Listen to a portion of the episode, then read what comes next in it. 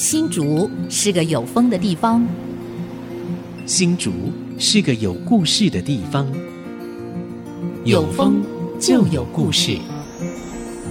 爱上新竹节目，带您从人文地景产重新发现新竹的丰富精彩。现在，乘着新竹风的翅膀，邀您一起爱上新竹。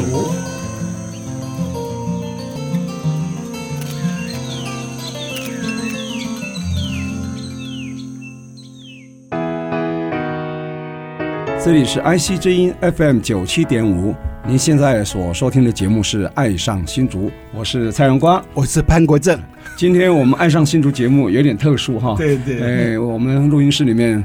有四位哈，有这个来访的主要贵宾，我们也请了一位带路达人哈。是是是。那我们是不是现在介绍带路达人好吗？哎，对，这带路达人啊，是我的伙伴啊，以前也是爱上新竹主持人，也是我夜间部同学。哦，以前是日间部同学。洪慧冠，来今天啊，洪主任。好，呃，各位爱上新竹的朋友，大家好，这个很开心哦，又回到了爱上新竹。好。今天是扮演这个带路达人的角色哈，嗯，等于语谈人的概念了哈。是，好，那我们主要的贵宾呢是在我们新竹呢，他是外地人，但是进乡到新竹来哈，青年进乡啊，不是返乡哦，他本来不是新竹人哈，在关西一个全国最小的中正路上开一家非常有 feel 的一个书店，叫十电子六九有机书店的创办人卢文君啊，文君好，哎，各位听众大家好，我是有机书店创办人，大家好。很有趣哈，有机，嗯，书店还可以有机无机，对对，而且那个关西的中正路哦，是是一条非常迷你的小的中正路，全国最小的中正路，也是最短，而且大概不到两百公尺吧。我们现在这样讲，十电子是什么意思？十电子是旧地名吧？它是客家话，十电，十电嘛，十电的意思。那以前很多打石店，嗯，所以就叫石店子哦。十电子，那条街上很多打石店，关系很多石头嘛，哈。嗯，其实啊，黑石。新竹城啊，在一九二四年开始新建的时候，嗯，很多石材啊，嗯，他当时号召了北台湾所有的打石的匠师啊，嗯，来到新竹来打石头。他要从那个关西，嗯，还有那横山那些石头，把那些石头招过来，然后把它。搬到新竹市来，然后盖着石砖城，这是大工程。我这个大，所以我在怀疑啊，就是说我刚刚也跟他聊的时候，我说我在怀疑这些打石店啊，他们是从清朝时代就已经移居到关西了，应该是就已经在那边啊。所以其实跟新竹建成有关系了。所以那条街上当时以打石为生的、为为业的啊，匠师应该蛮多的。所以那条街就是石店子街。十电。现在我们新竹有很多专门银楼的 银楼街，对对对对，类似这种概念。对对，其实，在关西哦，有非常多的这种呃传统的匠师啊，是，比如说哎，其实木雕，木雕，对，就是木木匠做那个家具的。这个木匠师傅也非常的多，对，那石电子当然就是打石的这些匠师们哦，对对。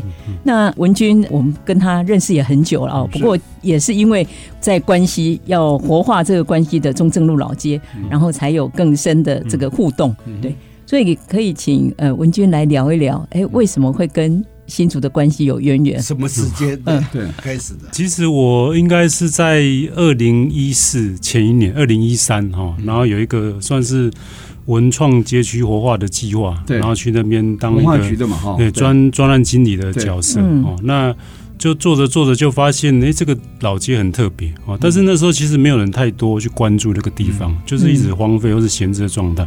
那我就很好奇，说，哎，这里有没有可能？去租一个空间，我那时候是只是试看看，不确定有没有可能。那问着问着，刚好就是有很快就找到里长，那里长也很热心，然后就找到屋主，所以就在。短短的三十分钟就把房子看完，哇！三十分钟，对 对对，就是他打电话，然后马上十分钟就人就出现，然后就看完之后发现，哎，这个屋况不错啊，没有想象，因为以前想象说什么老房可能会坍掉或是垮掉，可是里面看起来还蛮完整的，屋顶、墙壁基本上是 OK，只是稍微脏乱要整理一下。所以他之前是闲置，对，是闲置，但我觉得屋况是还算蛮好的，所以就心里有个底，说，哎，我应该可以把它租下来这样子。所以他就是中正路六十九号。对对对，没错。那租下来的当下就想好要做什么用吗？就想要开书店吗？还是还没有想好？我那时候只是因为我大概之前的角色是做顾问，所以我大应该就是以接 case 为原则。那时候其实还没有开书店的构想，当办公室的概念，对对，就是一个工作室的概念。工作室啊，因为其实我工作室其实很小，就是搭一个桌子，其实不需要那么大，里面其实大概有五十平。我那时候就觉得有点可惜，对，就想说啊，那么大空间这样有点可惜。那刚好那时候我家里在整理一些书，我就把我家的书大概五千本就全部带过来这里，想说也也分享给大家。五千本哦，哇，大工程又是。对对，因为我家还蛮还蛮看书，所以家里蛮多书的。你家在哪里啊？在台中了，我老婆小孩在台中这样子。哦，所以你是从台中进香到新竹关西是来蹲点啊？对对对对，这样一来，这样几年了？算起来，像。书店开九年，那到关系已经不到到书店已经八年，要开书那个已经九年了。哦，等于说你是九年前就因为那个专案计划当专案经理人，是。到了关系是。啊驻点，是。然后计划结束了，可是曲终人不散啊，你就把喜欢上 爱爱上就留下爱上新竹爱上关系了，对对对对，就刚好经过这个里长梅和租下一一间呃店啊，就是开下对老房子，嗯，原始店创始店啊，这是也算旗舰店了哈，六。六九啊，十电子六九有机书店啊，嗯、这个名字取得很有创意啊，是不是可以跟大家分享一下？嗯，其实很多人问问问我这个问题，但是我已经忘记我为什么叫有机，我好像是在网络上搜寻，然后我一直不知道叫什么书店，那突然看到一个有机的概念，我觉得很棒，所以我就想说，那我就叫个有机书店好了。会不会有人认为说，哎，是卖那个有机食品啊，或者很多人是真的，一开始真的很多人说，哎，你们怎么没有卖蔬菜？啊，我后来想说笑笑，对啊，我们写错字，没有写书店跟蔬菜。那现在你这样经营了九年了嘛？哈，你觉得有机你现在应该给它下什么定义？你觉得现在有机给你衍生的这么大了哈，越滚越大了，这有机应该在你心目中已经有它的特定定义了吧？其实我觉得有机它是像种子一样的发芽，所以每个地方像我现在十四家店，每个地方都不一样。嗯，它不是像那什么连锁复制啊，跟复制不一样。所以每个靠山有山的文化，靠海有海洋的文化。那客庄的闽南的其实都不一样，所以它绝对不会是一样。客制化、因地制宜哈，是是，就不是这样复制转贴贴上这样的概念哈。所以现在有十四家店，对对。哇，横跨几个县市？现在八个县市。哇塞。这个厉害，半个台湾了。哪八个县市？嗯，哎，新竹有三间嘛，对，然后苗栗苗栗两间，然后台中两间，彰化两间。然后再往南就屏东，屏东一间，对，然后台东关山一间，然后往北就宜兰头城，然后新北的贡寮，然后再来龙潭，桃园桃园的外岛。还没。你要 看有没有机会吧？哦，已经十四间了，哇塞！这个营运模式非常非常特殊，一定可以写好几本书，所以你自己也把想说这个经验也很宝贵嘛，哈，也写了。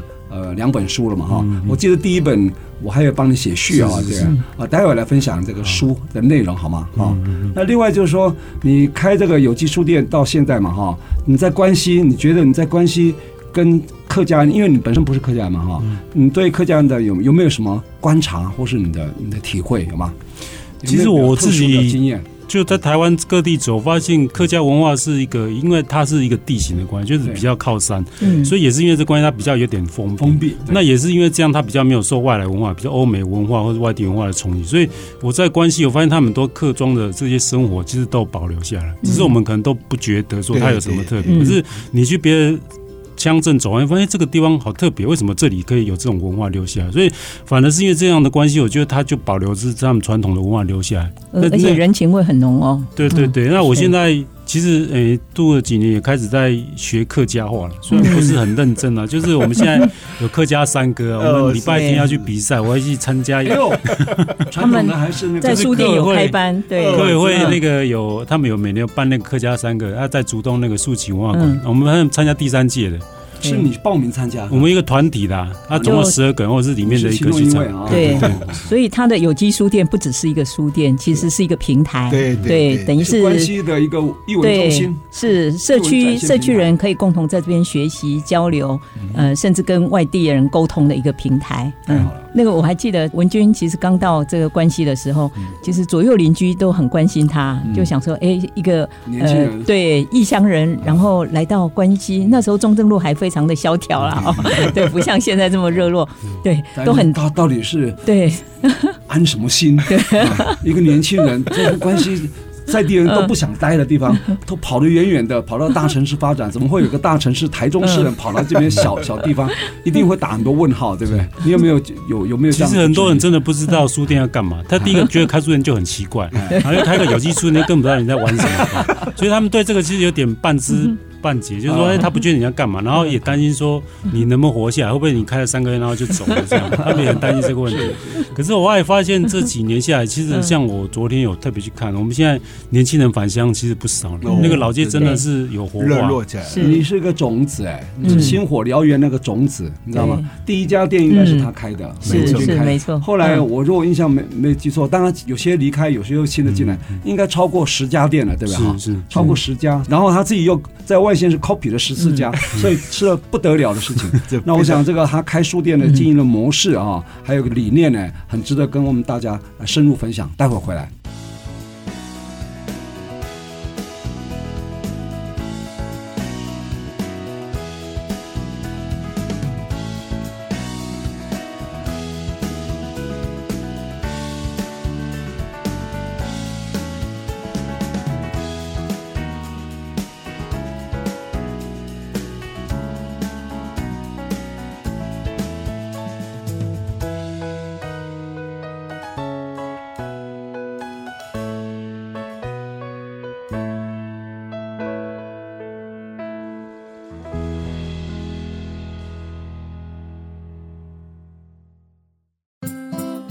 欢迎回到《爱上新竹》，我是潘国正，我是蔡荣光。我们今天邀请了带路达人洪慧冠，嗨，还有这个关西十电子六九有机书籍的创办人卢文君哈，而且文君啊，文君好，那个而且他是把这个书局啊，这个复制了十四家，在全台湾，对，所以几乎是。全台连锁了，对，是这个非常连锁，非常它又不是连锁，对对。为什么它每一家都长不一样？对，是有机，哎，这样解释也对哦，对，这样也是有机的意思。对，那其实有机哦，我觉得还另外一个意思就可持续性的，就它永续的，对，它才能够活。对，就是这个获利模式是什么？我们等一下请文军来跟我们分享一下。你的营运模式好，怎么去复制？其实一般有时候去分享，大家都很好奇，书店开一家就很难，怎么可以开到十四家？大家背后的模式就很难去理解哦。那我用一个比较简单来讲，就是一个社群的概念。我用一个经营的或行销角度，就是说书店其实很多人来换书，那这个人就是你的，你可以把它讲作一个社群或者一个会员，那就是你的，你可以把它讲作潜在顾客也好。那你我们有一些文创商品，我们有旅游的一些住宿，那其实这些人就会来消费。嗯，所以书店它本身赚钱模式不在书，而是在这个周边，甚至它的品牌的渲染力，才会让这个模式进入。对对对对，概念是很类似。书局只是一个带路货，对不对？那其他的周边商品才是它真正。存活的书局等于是这个动物园里面国王企鹅啦，然后其他的动物斑马啊，对对对对，一起沾光，但能够让他赚钱呢，反而不容易。对，不过文君比较特殊的是，他当时在这个呃关西十电子老街。它是标榜只换书不卖书，嗯，对，所以是用一种交换，对，交换的一个概念，像现在的什么分享经济、共享经济也有点像哈，对。吧？对，其实呃，这个也是慢慢累积出来的。其实一开始其实也没想那么多，嗯，就是因为当然分享好书嘛，然后发现哎，其实这个模式还很多人来换书，像这这一阵子，其实像暑假嘛，其实妈妈带小孩来很多人，然后我就发现其实他们还真的蛮爱看书，每本那个像我们有特地弄一个像那旧书的一堆在地上，我本来以为。那个都不愿意去看，就发现很多人去翻宝，像以前那个旧书那概念，就是 什么杂志啊，什么算命的，什么一堆都还有人要看的，我觉得很神奇这样子。哎，那那时候的模式是什么？换书，他拿新带书来带书来换。旧书，家里的旧旧书来换。旧书，就是这样的概念。对对，有没有费用产生？就是原则上是没有限制的，一本换五本，五本换一本都可以。那我们就是设定一本投二十块，但是没有二十块，但是没有强制，就好像你去庙捐香油钱，你要不要捐？你多投少投我都可以接受。二十块等于是平台管理费啊。那 对对，我带我家看过的书跟你换我想看的书回去，但因为这个交换它需要空间，需要人管理，所以投二十块，平台管理费嘛。对，概念是这样。对。不过后来文君在这个关西石电子这个书店的旁边，他又租了另外一栋这个房子，隔壁隔壁对隔壁，然后经营对背包客栈。哦，这个很有特色，听说好多外国人来。嗯。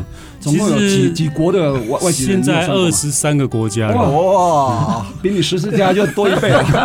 二十三个国家住过这个这个旅店，因为其实也是慢慢跟他们聊天，然后发现说他们其实在台湾，他们就要看台湾独有的东西。就是我曾经问他说，你要不要去一零一？他说啊，我们国家这么多一零一，我还来看你们一零一。没错，就是我们自己不觉得我们自己的特色在哪里，所以他来看就是看这种三合院老房子，或是这种所谓的我们叫古迹也好，这个才是吸引他们来，而且能够住上一晚，这才是他们期待的。因为有时候你停留看一下一个小时两个，有点太短，所以他会期待说停留久一点，也许两天。所以我们曾经有一个英国人，他在那边住了一个月，他其实一开始没有设定要住多久，他就是住了一个礼拜，然后发现很很好，就说住个礼拜，然后最后总共住了四个礼拜。你有给他打折吗？有，有算便宜点，他就就就跟他聊天的，他其实真的很喜欢那个地方，因为很安静，小镇的生活就是很悠闲这样。然后他们就觉得说这里也很很友善嘛，可能看到他不会讲英文，但是就会笑笑这样，就觉得很好玩这样子。生活技能非常完备，因为旁边就市场，所以他这边住要吃啊什么都很方便。对对对对，这边那边有开 seven 吗？有有啊，seven 跟全家都有啊，大概什么都可以解决。对，中正路上是没有 seven，对对，往街区走也有。对对对，所以等于生活技能很完备，所以就吸引了很多背包客来。对。不过那时候也因为这个是电子有机书店的开设了啊，然后刚讲说，哎，吸引很多的呃文史工作者啦，或者是一些文创工作者，他们进驻，然后整个老街就活化起来。那那时候荣光在文化局也引进很多文化部的相关的资源。对，嗯，其实文文君就是当时我们在关西中正路老街那个文化部，当时啊，呃，有一个叫文创街区的那类似这个计划，好，文化创意产业那种计划，然后我们就选。关系中正路这条来做实验，为什么？小小容易看出绩效，没错，没错，你知道吗？你太大片了，你经费只有几十万，根本看不出效果，分一分就分不出。对，分一分就没我们决策是对的哈，结果他们是第一批第一个计划。我记得那那家德标公司是范特西哦，范特西嘛，对，范特西。后来呢，这个经验呢，我觉得有点自豪的地方是在哪里？因为刚开始就是一家两家还不成气候嘛，对对对。那其他家都还在观望，那我们就请里长帮忙哈，说你跟他们谈哈，我们帮你修修修好以后啊，修跟把垃圾清运掉哈，嗯不用你花钱，我们文化局那个专案来来出钱，但条件是那个修修缮费用呢可以抵两年的房租，你两年不要收我房租，我帮你修好。对对。那我们修好以后啊，就很低的门槛，就请年轻人进驻进去，他可能就不用房租，他就可以进去。两年以后，他如果能存活，他就可以付房租了。是是，然后房租就付给那个。屋主，屋主，这样就好了，所以才才会说从两家、四家一直到十几家，是这样来的，就变成一个群聚效应。对，就像台积电来，然后它周边的一定要来嘛。对，所以这样的效应，群聚效应就热闹起来，然后就有人气了，然后就可以可以吸引艺术多样性了，艺术街区。多样性。呃，艺术街区形成以后，其实就会变成一个市级的概念出来，所以后来衍生了很多公部门的资源进来了啊。对，甚至我们公公家单位你也知道，喜欢锦上添花嘛，有绩效，有绩效的哦，好多。单位都说：“哎，我这边有计划，你可以提啊；那边有计划可以提啊。”对啊，文君又文案写手，对对，他会写书，你就知道。课委会啊，各个单位，文化部、科委会，甚至经济部都可以提计划，劳动部都可以提多元就业呢。没错，计划多了以后呢，慢慢能量就累积起来。嗯，没错，没错。然后营运模式会很多样哈。我想应该主要还是在文化方面比较多嘛哈。我觉得哈，应该是。就是其实我们自己有一个使命或是一个核心价值，就是说我常讲就是。认识一个小镇，从有机书店开始，嗯，就是你要让人家觉得你这书店跟人家不一样的差别，或者它的特色是什么？就是如果我到一个小镇，很多人其实不知道关西有小镇，他只是说关西休息站，他不知道关西有小镇，那他也不知道这里到底有什么。那我说你在书店走一遭，你就发现这里真的很多超乎你想象。嗯，因为我们要做很多采访那种职人的刊物，或是在地的一些，所以他看到刊物说，哦，这个好特别哦，这个比如说打石店的、打铁店的师傅，或是这些职人，其实他故事从来没有人被注意过。可是我们去采访。他把他的文字、图片弄一个刊物，他就认识这些人，他就觉得这个小镇是真的很值得去走访的概念。所以这个就是一个好像你把它想到一个旅游中心的概念。我到这个小镇，我不去，我没去过，我不认识他，那我就先去有机书店走一次，你会发现好特别哦。那我就会想要来这边深究，或是甚至我想要住个晚上，更了解这个地方这样子。对。通常外人啊，讲到关西啊，第一个印象，刚才讲关西就是在新东阳嘛，对。第二个就是关西摸骨很有名，大家都说摸骨还在吗？我说摸骨已经上天堂去了。那另外说，关西是长寿之乡，哎，也是生生殖民心。长寿之乡是有它的数字来支撑的呢。嗯，我曾经在社会处待过，每年农历九月九重阳节啊，我们要搬那个百岁人瑞那个金锁链啊，你知道吗？平均了哈。一万人大概可以产生一位百岁人瑞，是是。哦，就万分之一嘛哈，那很简单，你就可以这样算了。关系啊，不到三万人，理论上就三位嘛哈，对，他每年超过十位，甚至有一年到了十七位，你就知道他高于平均值三倍到五倍。对，你说长寿之乡当之无愧。对，所以他因为空气好，水好，嗯，然后说吃什么东西很重要，就是说然后就研究啊，适合长寿的元素。都会在这里，对，应该很多人会写这个学术论文才对哈。其实关西山水好以外，还有听说吃的东西有关系。哎，吃仙草吗？也有。对，其实我觉得它几个特就是它其实好山好水，真的。像我早上会起来运动，发现那个山真的很漂亮，它会变化什么的。是。然后有溪流，因为它是比较上游，所以它比较没有什么污染。所以这些自然风景或是一些天然风光，其实就是让你的身心会比较舒服，而且会比较慢活这样子。所以我想这样在关西蹲点哈，然后。有心得了，然后把这个呃心得，或是应该说成功经验吧，哈，应该可以把它扩展出来，可以去 copy 复制、克制化哈。那我想最重要是这个，你其他克制化以后，它的营运模式会不太一样。你总体的营运模式是什么？个别的营运模式又是什么？我想这很值得跟我们听众朋友进一步来分享。待会儿回来。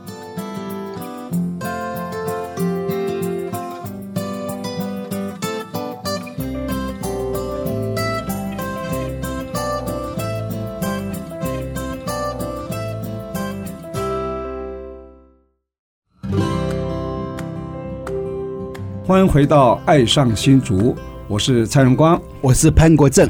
今天《爱上新竹》节目，呃，我们邀请到这个交大英文中心洪主任当我们的带路达人哈，嗯、还有邀请到十电子六九有机书店的创办人卢文君来跟我们分享他从一家店啊到十四家店这样一个心路历程哈，还写了两本书。我想就来请他分享，你从一家、两家到十四家这个过程，是不是可以跟大家分享一下，好不好？可以先谈谈新竹的，新竹的哈，你自己开的。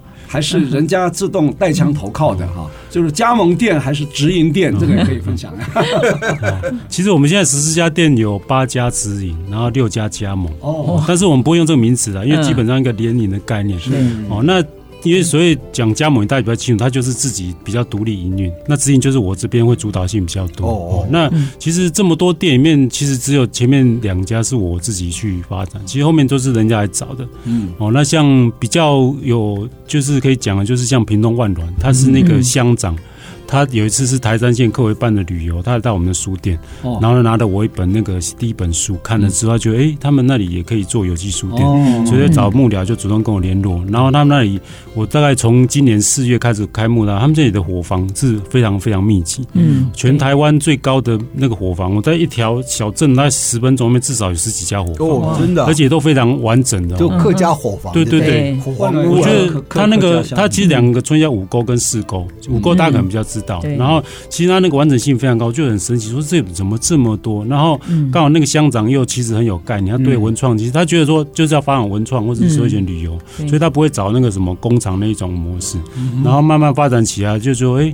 呃，应该是从四月到现在，慢慢的，呃，其实我觉得它的有那种发酵的轨迹，其实跟我们很像，但是我觉得它更快速，因为大家有点期待它的那种爆发性这样子。嗯嗯，前面是走一个边走摸着石头过河，在在那踹嘛哈，在摸索。后面如果就前面的成功模式，后面是可以 copy 啊，就很快，可以节省很多时间，是是，对吧？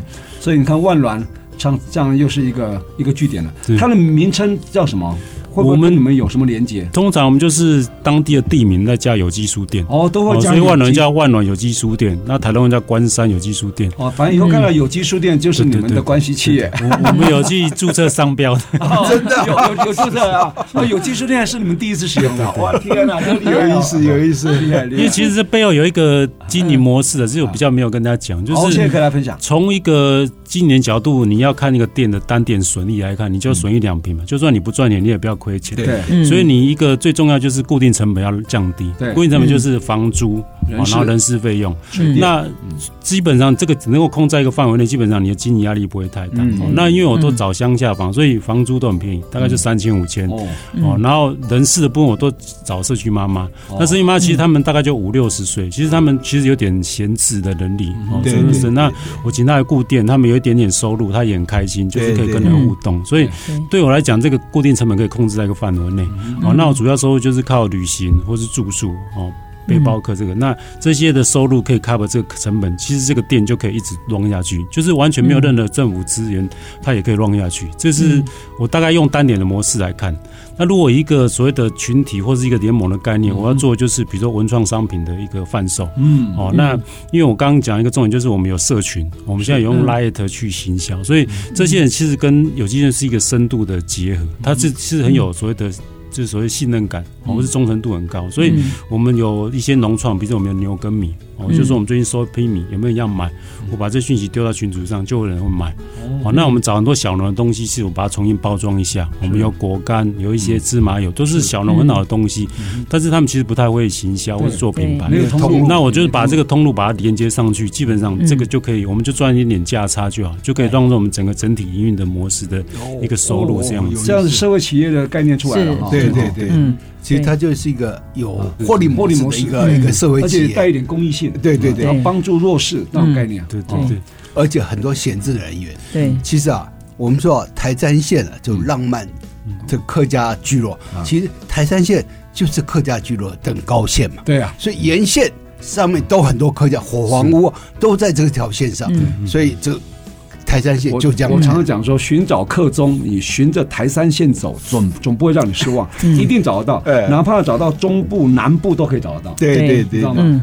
真的是一路走，你说就是刚刚讲是等高线，也就是说台三线是又叫内山公路嘛哈，它刚好介于所谓原住民跟平地所闽南人之间，所以刚好客家最没错没错没错，它是丘陵地带为主，也都是火房屋为主，呃，大部分都是火，因为它有山嘛哈，有山都会看地理风水，看地理风水以后呢，一定是。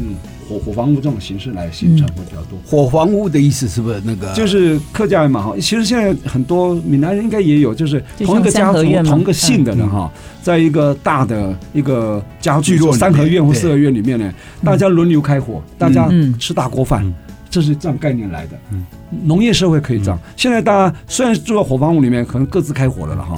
以前是一个大厨房哦，轮流开火哦，好，所以叫火房屋嘛，大家就一起来吃饭啊，就所以宗族之间那种情感非常绵密，就几个兄弟，然后就拍几几个月，对，你负责周还是以月来轮这样的概念？对啊，这个大家理解一下，省省很多事哦，这样真的也省很多开销，对对，好，很有很有意思啊。那除了万峦之外，还有没有哪一个？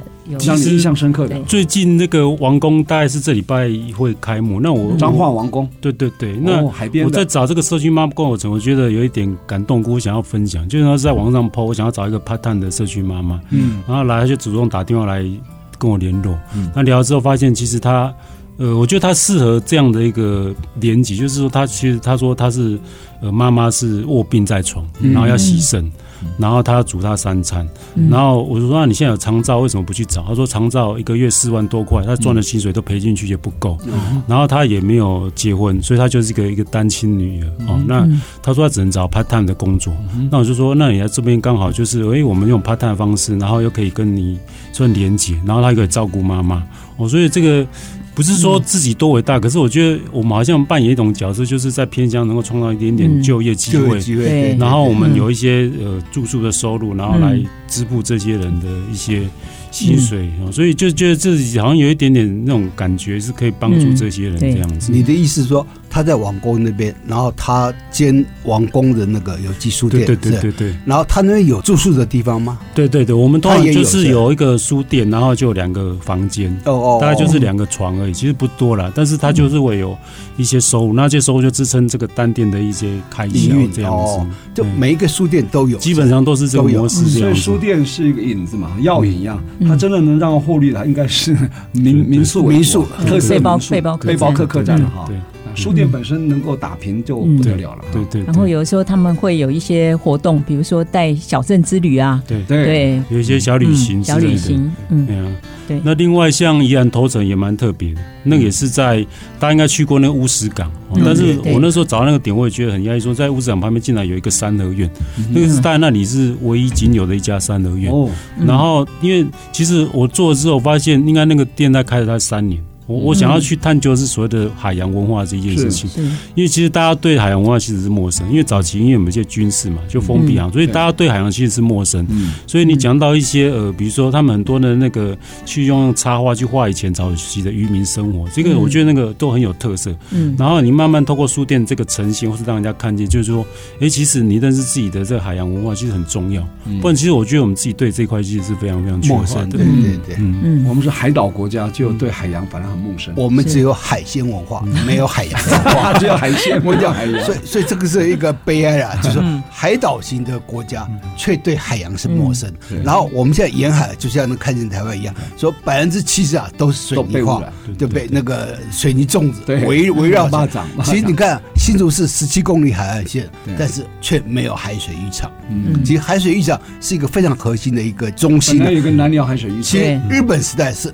那个南辽海水浴场非常非常发达，而且是一个吸引吸引外来客的一个重要的一个，还可以露营呢。对对，呃，里面还有那个小小木屋、小石屋那样。对对，哇，那就民国八十年以前哦，南寮渔港是非常非常知名的一个海水浴场。为什么八十年以后就没了？因为那时候就开了新竹渔港，新竹渔港那个突堤效应啊，把沙通通。卷走了，所以沙滩后卷。后来又用了一个南港娱乐中心，但是那个沙滩港南娱乐中心还是被沙卷走，所以当时并没有这个水工实验，并没有做好。所以最主要是那边有垃圾掩埋场啊，对对，还有焚化炉。对，嗯，哎，其实我觉得新丰也有垃圾掩埋场，也是花了钱把它清掉，所以我觉得新丰的新竹也可以哈。对，我们等下再。聆听文君兄来跟我们分享其他店的故事。好，待会回来。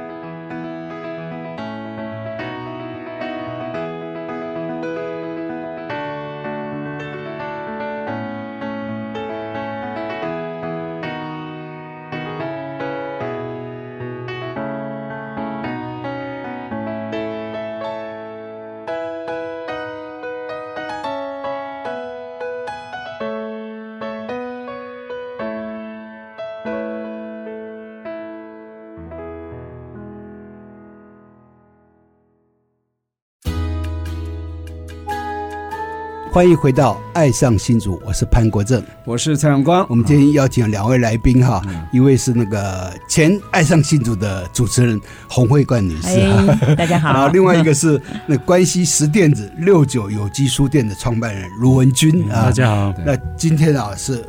跟我们分享这有机书店，它怎么有机法？对，而且它怎么复制到其他的县市？对，他们自己下了定义啊。你刚刚提到在那个王宫那里海洋文文化，嗯，还有没有什么经营的上的困扰？有没有？就是说你经营这么多家以后，应该每一家营运模式不太一样嘛，哈，获利模式可能也有一些不同哈。呃，有没有经历过什么比较让你棘手的哈？比较困难的？有没有开了又关掉的？你现在目前是没有，都还存活。哎呀，这厉害，这厉害，真是哇，这个值得分享啊！就是中间应该有一些酸甜苦辣嘛，有有没有什么困难？好了哈，不要说讲了什么一切都很浪漫，大家跑去开书店结果没有想中那么浪漫，你还是要把那个辛苦的那一面来讲一下，好吧？嗯哦，如果从一个呃。经理的角度来看，开一家店就等于是在创业一样。对，创业它一定会遇到困难嘛。你从找点开始，这点找的好不好？然后这个位置，然后相对周边这些呢，就是一个第一个难题。对，然后再就是你要找一些店长，或是帮你固定的这些，这就是一个问题。如果找错人，这人就是不 OK 的话，你也是很头痛。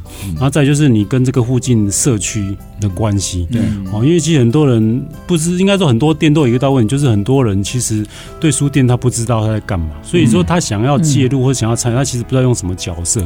所以我们去找那个理事长，然后是村长啊、里长，其实他们都是观望的角度，嗯，可以理解啦。就是你跟他说什么，他就说哦，好好好，但是实际上他也不会很主动来帮你。没错没错，对，因为他可能不知道你在干嘛。那当你做出一点成绩，发现媒体来报道，哎，人怎么好像越来越多？他其实开始在心动说，哎，我是要跳进去参与这样子。所以就是好像你要先做出一点东西，才会吸引大家去注意这样子。然后做出一点东西之后，发现其实每个就会开始分。派系。哦，所谓派系就是说，哎，这个人觉得说要走快一点，哎，那我们开始来卖一些东西，我们要赚钱，所以他就有人潮，就有钱潮，就开始想哦，要摆很多，那那那。那另外一派就说不行，那这样你就会把这个地方搞砸了，所以他觉得慢一点，甚至他觉得说，哎，我要引进什么哪一个东西进来，他有什么资源，他希望把这弄好，所以你就开始发现同一件事情就分两三派，那每个人意见讲法就不一样，那是就开始角力，你就是说你去这种社区的事情，就是因为你在这一个中间的角色，你。有时候你不能得罪任何一方，有时候是要平衡点这样。那甚至于像那个万峦乡长就直接跳进来，哦，那你就发现其实你要尊重他。有时候你的决策的时候不是说你觉得你就算，你要去问他，哎，这样你觉得怎么样？如果他有一些想法，你也要尊重他，甚至要做一些调整。所以你在经营这个部分跟在地的这些关系，我觉得很重要。因为一旦你这个关系没有处理好，哦，就会发现一些呃你可能想不到的问题。好像我们万峦就有一个店长，就是跟发生这件事情，他只能跟这个周遭的这些社区的人处不好，所以就后来就离职。所以这个也有遇到，所以他还是有一些问题点。可是就是我们走正道了，就是说我们就是交完书很清楚，我们不是说为商业利益来，所以慢慢也知道说哦，虽然有一点争执或是一些意见不同，可是基本上大家的想法一一定是一致的。那慢慢也就可以化解出一些一些纠纷，这样子，这个共识很重要。对，就大家有什么那个清楚的方向，然后大家从这方面走哈。对，还有建立你这个这个品牌的信任度了，因为你现在已经开到第十十四家了，前面已经可以探听了哈。啊，对，然后你说可以探听了，然后就可以 Google 一下就知道，哦，原来罗文君开了这么多家有机书店哦。都不是以商业挂帅哈，都是以公益为出发。哎，其实这样就很有说服力了，对对吧？没错没错没错。对啊，在万隆也是这样啊，因为他们就会去自己去 Google 嘛，有机书店会用我的名字卢文君去 Google，哎，说好像很多人报道，对，所以他对于这个人不是来诈骗的，他会比较有点信心这样子。所以品牌很重要，你要爱惜羽毛，把这个品牌擦亮，继续能够 copy，到时候你就变成一个跟那个成品可以并驾齐驱 了。我找到对，就是。找找到可信任的伙伴，其实是非常不容易，啊，也是整个成败的一个很重要的关键呐。对，那在文君的这十四家店里头，有一些是自己主动，哎，本来好像也有想要开书店的这样子的一个美梦，投靠的，对对对，那也也有一些是小农，然后可能哎，他们原来不是从事跟书店相关的行业，可是做这个等于是异业的结合，对，这个文君可以分享一下。对，我分享两家，一个是在龙潭的那个越过山丘。哦，那这个是之前算那时候当一个辅导顾问去认识他，然后他本来在中立做室内设计，然后老家在龙潭，他其实很想要回家这样去开店，但是他不知道怎么开始。后来磨合了大概两年，他在那个三元宫的一个仓库，就是他可能跟朱伟也谈了一个小仓库，然后慢慢整理一个空间，也不大，大概二十坪，然后就给他开始做书店，然后没想到做书店反应奇好。就是因为他们在那个偏乡，他说真的阅读资源非常非常少。因为其实那个你说叫他去图书馆，其实真的很少。所以很多社区的人就会去那边看书，然后他们又办一些，比如说那个伴读，比如说高中生来陪伴小朋友。所以在教育或者所谓的这个推广上面，其实我觉得他们花很多心力在做，而且重点是年轻人可以回来。然后虽然大家。长辈都不赞同，哎，年轻人回来干嘛？可是我觉得他还慢慢就从这个点发展出一点点的光芒，就是让他觉得说回来是有可能的，而不是说好像做不到的事情。哦，这是第一个。那第二个在。台中的清水，这个也很神奇哦。这个是从开始面谈到这里，大概一个礼拜就决定。哦，他他说他自己本来是一个店面，他其实店面是 OK 的，他做小农，这个算取菜店。然后他一直想要做一件事情，是有一些核心理念。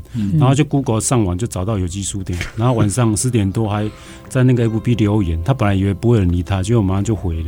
然后就说真的这么神奇，然后还约约约，很快就决定。然后从开始到决定那一个月就决定就开幕了。哦。哦，那我觉得他这个点特别是他本身就是跟一些小农合作，所以有机出来这个平台刚放进去就刚好就是让它扩大它的效益，就是我们他们自己的一些商品或是一些小农的东西，其实透过这个就可以到全台湾去。本来只能是在台中集中，对对。可是我们现在把它加进去，就可以把那个东西就扩展到更多人。所以我觉得那个就是一个通路来讲，它有发挥更大的效益。嗯，然后他也觉得说，他有机蔬，它本来叫做清水钻和有机那个制作所。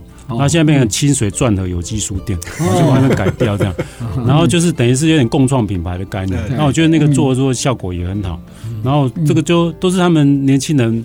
自己去发挥创意跟想象，我觉得都很有代表性，这样子，嗯嗯，挺有趣的，所以你也没限制他们，对对对。那那你你跟那个所谓的呃加盟店或是你们自己直营店那个获利模式，我们大概知道就是靠除了卖书，还有民宿嘛，或者背包客客栈。你跟那个加盟店部分是怎怎么样一个关系？你们有跟他抽成吗？什么之类的？基本上，如果我们这算是总经销的概念，比如说有一些商品，我这边算哦，比如说我卖一百块东西，那你那边卖一百块，那你就是比如说有十趴或二十趴利润留在那边分润。我就跟他讲，就是总共的利润三十趴，那我们就是讲好，就是利润是公开透明，不会说好像我我多赚你多少。三十趴一个人一半吗？还是你们？比如通常他会比较多，他二十，我十，他们三分之二，三三分之一大概。哦，这样子哈。嗯，他如果不加盟，他自己开。他说：“我全部我自己赚，但是因为有有机书店这样一个品牌，嗯、可能增加它的曝光率哈，或增增加它那种品牌价值感，嗯、应该有那种对。嗯、那新竹的话，除了就是说关西石电子之外，还在哪里有开？呃，新浦有一家水石。”水石，然后琼林，琼林有一家就，在烧炭窝，对对对，乐境，三家，十家里面新竹有三家，也可以介绍一下这两家，这两家，因为我们我们是爱上新竹嘛，好，这两家新竹的烧烧炭窝，其他的太远了，我们知道知道就好了。新浦那个也是很特别，但它是一个闲置的仓库，大概已经。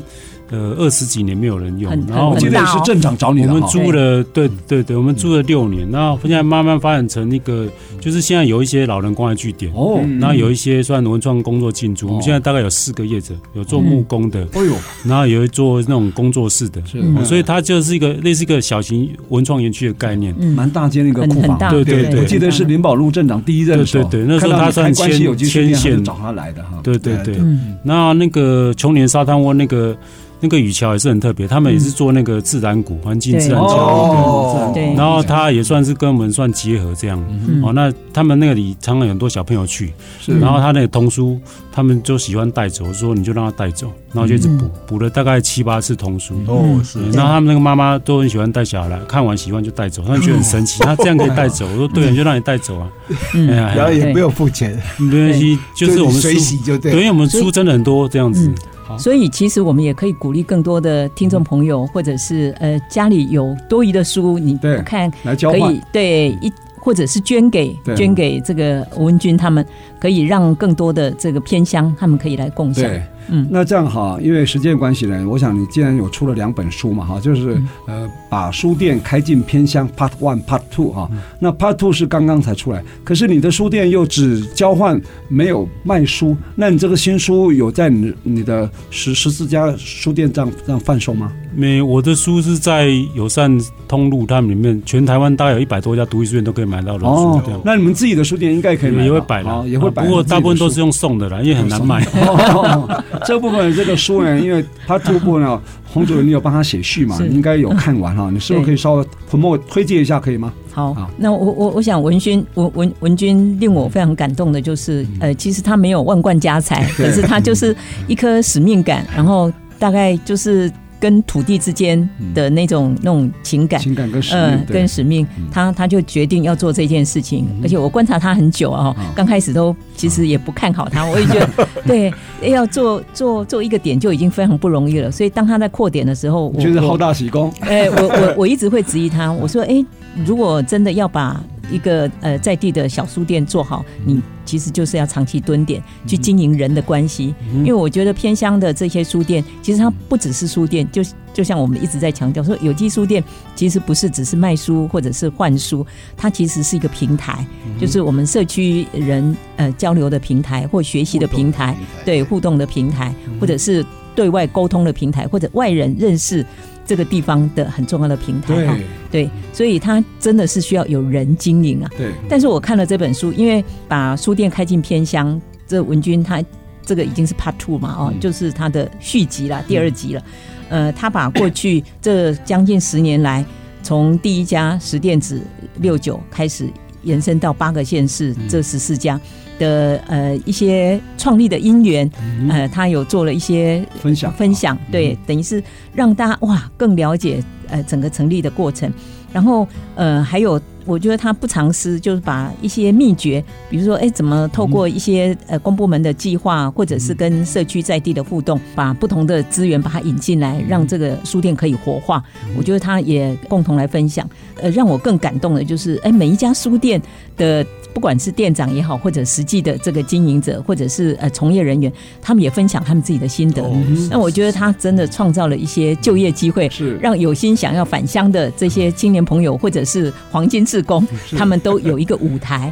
对，我觉得这个是非非常非常重要的。好，嗯，非常感谢啊，洪主任的推荐哈。嗯、那听众朋友，如果你想要开书店呢，也许可以跟我们卢文军先生 分享一下，跟他请教一下哈。那个可以开十十四家，而且呢没有一家倒掉的哈。开下去啊！第十五家也许就是你啊！非常感谢各位听众朋友的收听哈。那我们这个节目呢是每周六早上十点到十一点播出，隔周二呢同个时间重播哈。当然也可以上我们爱惜之音的官网啊，AOD 啊随选直播，还有另外在 Google 跟 Apple 的 Podcast 还是 Spotify，还有 KKBox 也都可以点阅下载，就不会错过我们任何一集精彩的节目。欢迎大家跟我们一起爱上新竹，谢谢谢谢我们。